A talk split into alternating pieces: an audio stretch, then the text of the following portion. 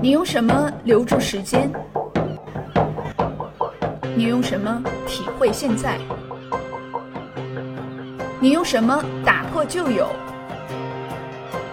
你用什么想象未来？当人类群星向你闪耀，当万古山河向你展开，当星辰宇宙为你跳动，当书架上的神灵向你走来，好花不常开，好书却常在。读书只为开心，读乐乐也要众乐乐。欢迎收听读书类音频节目《读乐乐》。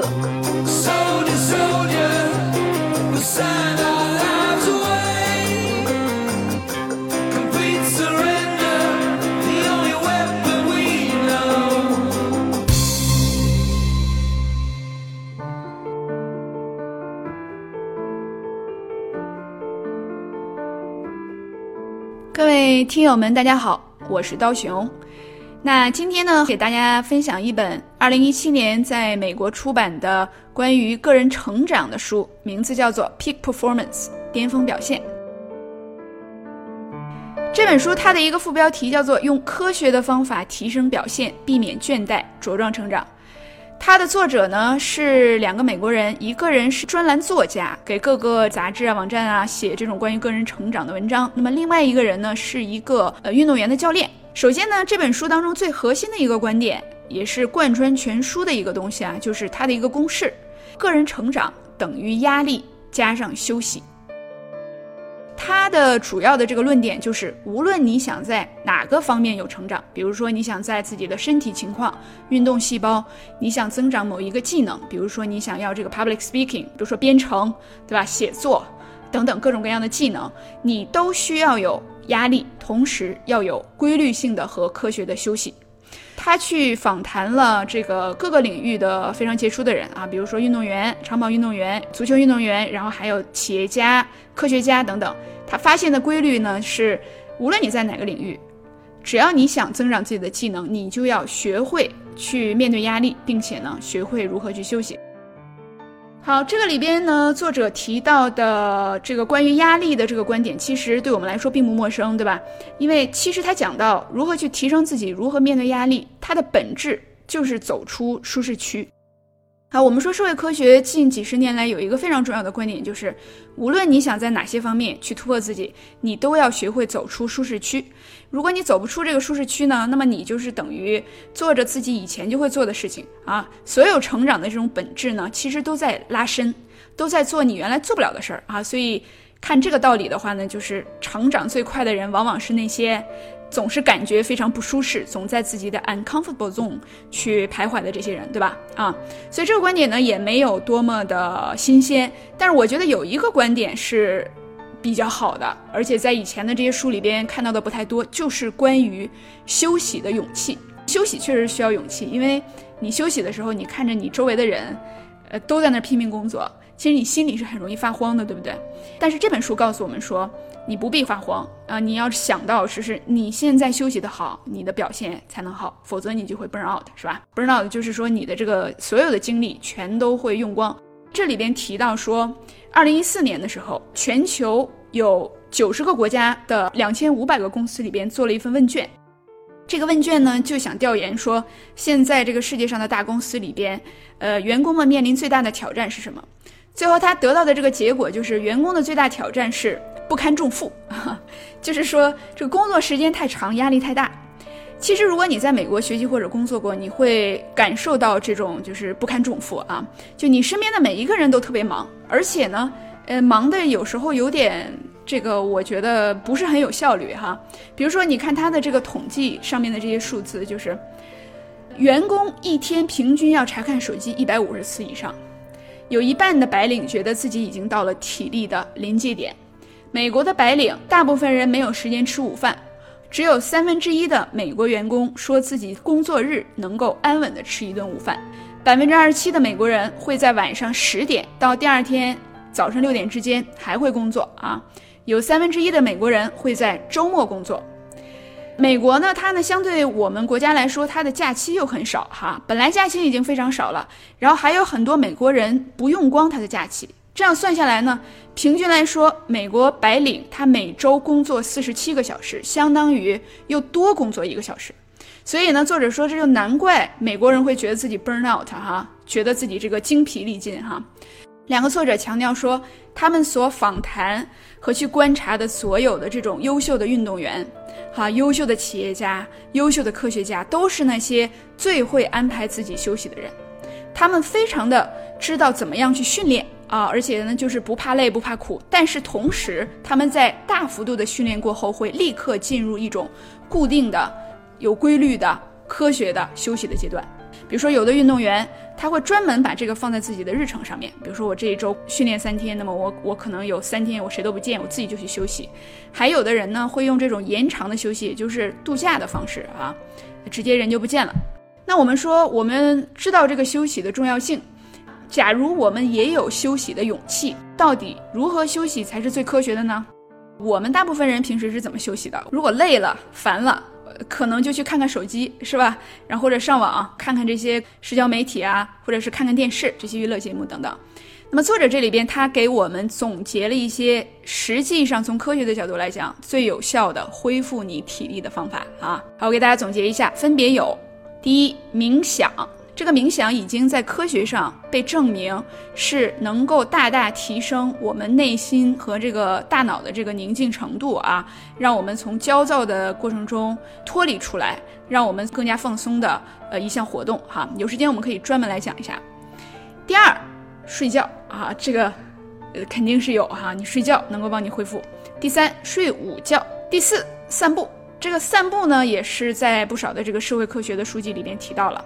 一个人散步，而且你散步的时候最好的效果就是不要带手机或者把手机关机，这个时候能给你很多的 idea。下一个就是 social，就是跟人接触，跟人去聊个天儿，找几个比较有趣的朋友出去吃顿饭，这个能大大的帮你提升你恢复的速率。接下来下一个跟大自然接触，然后最后一个呢就是 extended rest，就是。延长的休息，也就是我们所说的度假啊，你出去一周或者是一个月，什么都不干哈，就是出去放松。我给大家总结一下，如果把前几个我们全都综合一下，大自然、跟人接触，然后这个散步，对吧？那这个里边我们出现了一个非常有用的休息方式，就是和小伙伴一起到大自然里边散步。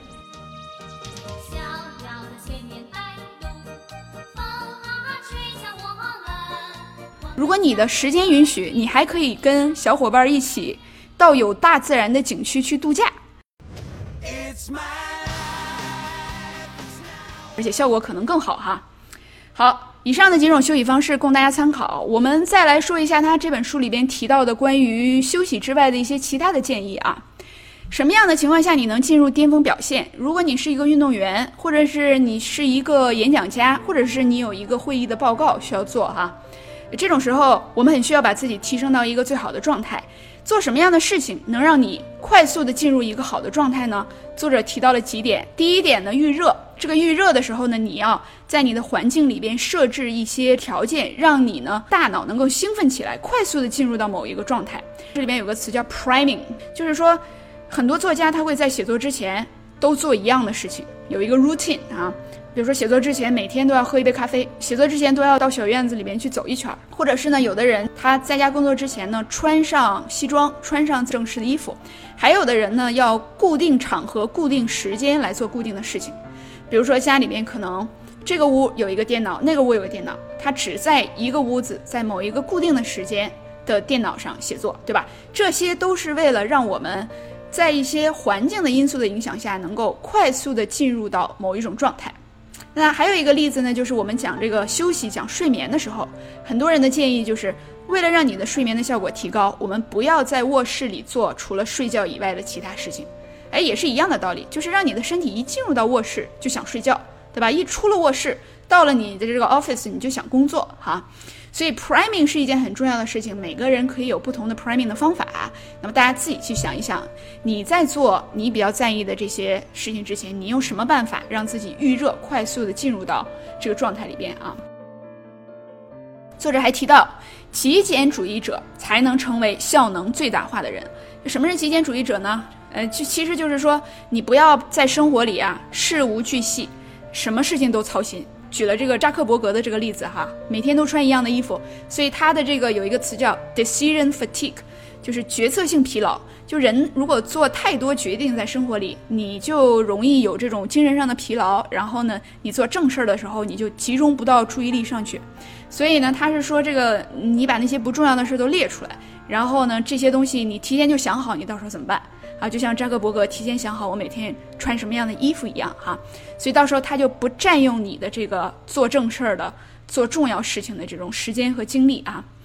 那这个地方其实我推荐大家看另外一本书，我觉得非常好的，叫《精要主义》（Essentialism） 啊，它其实在讲人怎么样去减掉生活中那些不重要的事儿，把时间都花在自己最重要的这种事情上呢，讲的是最透彻的一本书哈。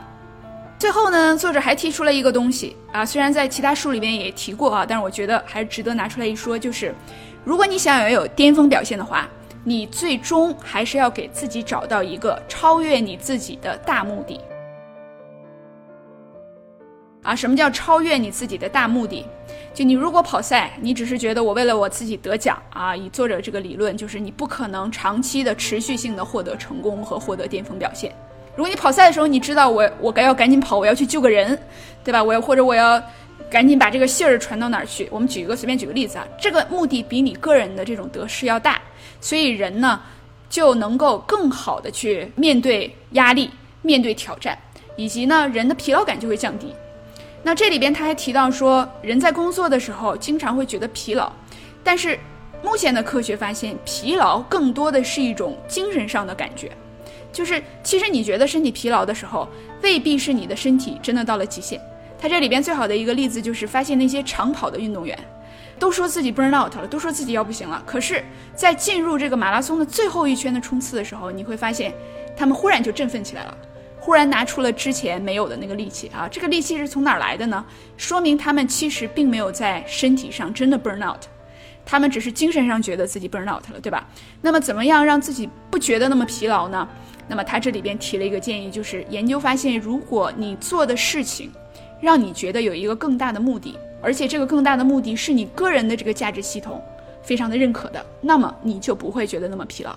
那这其实又是一个我们一定要找到这个自己觉得有价值的工作的一个重要的原因哈。我觉得，比如说你如果觉得改善一个人的这种思想模式，或者是给别人知识是一件非常有价值的事儿，那么你一天讲五个小时课，可能就没有那么累，对吧？哎，因为你觉得有一个超越你自己的更大的价值。在帮助你，对吧？所以呢，这一方面大家可以去考虑。就是有的时候我们在工作也确实很有价值，但是我们很少去思考说这个工作除了对自己以外，是不是有什么更大的价值？那么当你把这个事情想清楚呢，我们的这种工作的疲劳感可能就会降低哈。好，以上呢就是我们讲到的这本《巅峰表现》的，我觉得最核心、最精彩的内容。那么总结一下，我觉得最核心的一个我们要记住的东西就是个人成长等于压力加上有效的休息。所以我们在。有勇气去走出舒适区域的同时，大家不要忘记，一定要有勇气去休息。而且，我觉得在接下来的这几十年，这个关于休息的话题，应该说是会越来越多的出现在各大呃社会科学的这个畅销书籍里边哈。如果大家对如何最好的休息感兴趣的话，那么呃，推荐大家来看一下这本书。好，今天的分享就到这里，我们下次再见。